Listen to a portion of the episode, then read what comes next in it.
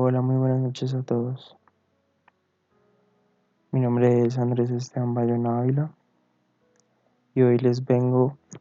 a exponer sobre las reflexiones sobre el desarrollo rural y estrategias del desarrollo, exploración de sinergias, erradicación de pobreza. Hoy día 17 del 03 del 2021. Bien, entrando en contexto sobre desarrollo, economía, parte rural, parte urbana, pobreza, los pobres y los ricos. Bien, el progreso del desarrollo y el bienestar pues, de la población total, las actuales preocupaciones también en parte del calentamiento global que día a día se ven presentes cada vez más. La crisis, la crisis alimentaria, los organismos genéticamente modificados, la biodiversidad, la soberanía alimentaria, los biocombustibles, la pobreza rural y las migraciones internacionales, entre otras, revelan también pues la importancia actual de esta problemática agraria y rural, de lo que es como tal el verdadero campo y los verdaderos campesinos. Bien, pues en el principio, hablando del texto, que así se sostiene pues una estrategia con mayores posibilidades para poder generar un progreso de desarrollo rural y que pueda erradicarse esta pobreza. Pues que en el ámbito que crezca y realza sinergias entre agricultura e industria que trasciende, digamos, la división rural de la urbana. Bueno, los primeros que pueden calificar como agraristas y los segundos como industrialistas. Pues para muchos la industrialización significa el cambio a la modernidad, el desarrollo de países emergentes, el colonialismo y entonces podemos clasificar los que son atrasados y los que no son atrasados. Como bien dicho, la nueva mano de obra del sector moderno proviene del tradicional, alcanzaría de mayor productividad gracias a su superioridad pues en tecnología. Dicho así, una gran ventaja para la parte de la industria, lo cual como vemos en el campo, aún este tipo de técnicas o implementaciones por parte de tecnologías no son muy bien acogidas y no son muy bien adoptadas por gobiernos. Conociéndolo así, pues demasiada extradición podría resultar el encantamiento agrícola y afectar el crecimiento económico. Presentarse fallas en la atención y en las voces que están en el campo, dado así un desplazamiento de muchas personas, de muchos campesinos, porque la agricultura cada vez desciende y desciende. Bien, por parte de los agaristas, la estrategia del desarrollo pues se debe priorizar para propia dicha agricultura la mayoría de la población rural y pues una mejor mano de obra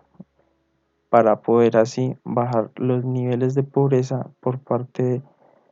de, esta zona, la zona rural. El conflicto de clases claramente muy importante en este tema, en donde los países del mundo hoy en día se encuentran mano a mano entre obra y capital, pero donde muchos países que no, que no se ve esto. Eh, tampoco vemos un interés por parte de extranjeros y nacionales, sino entre clase rural y urbana donde se encuentra el mayor problema. La alianza trasciende pues la división del urbano y lo rural, mientras tal asociación entre digamos ricos rurales y ricos urbanos pueden agravar la desigualdad y la pobreza, donde no vemos un real campo ni los reales campesinos. En manos de pocos y a falta de muchos. La explicación de la pobreza rural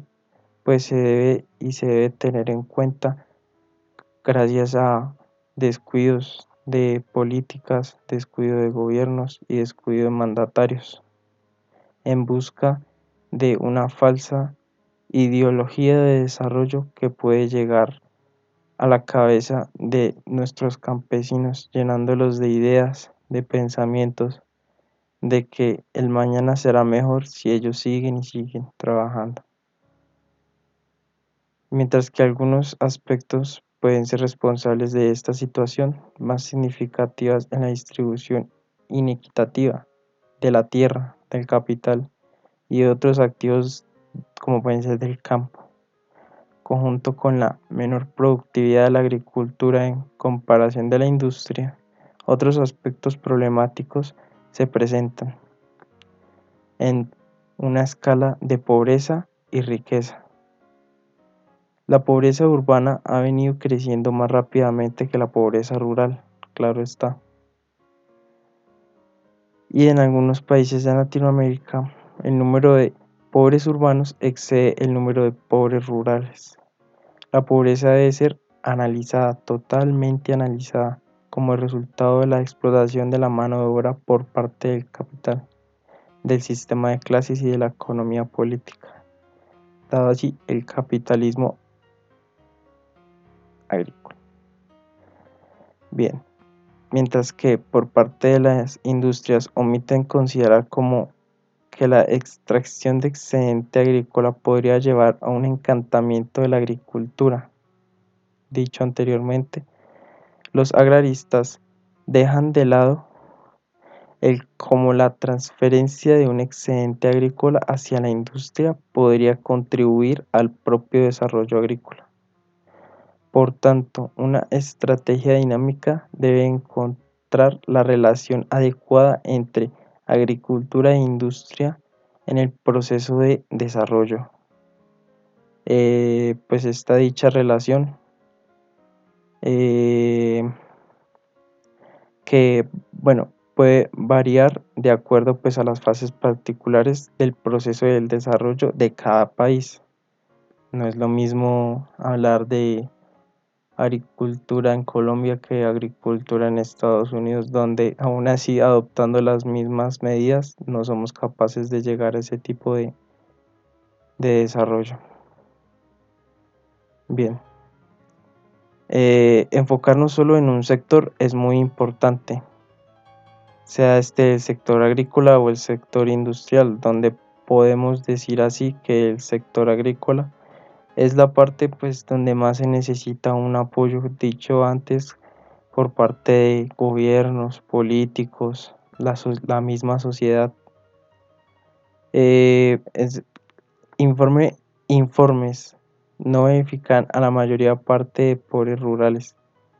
menos ahí los pobres pobres. Los caminos para salir de la pobreza que el informe propone son caminos que los pobres rurales ya han seguido o han venido siguiendo, dicho por el autor, pero que en vez de sacarlos de la pobreza, solo han logrado frenar un mayor deterioro de su subsistencia. Como ya se ha visto, cada vez más común la estrategia de los pobres rurales de emigrar hacia países ricos para realizar serie de trabajos asalariados, lo que hace falta en muchos países, como puede ser en el caso de Colombia, donde las posibilidades no existen, donde los sueños no existen y a los campesinos cada vez les toca abandonar sus tierras, son desplazados, existe la violencia, existe la desigualdad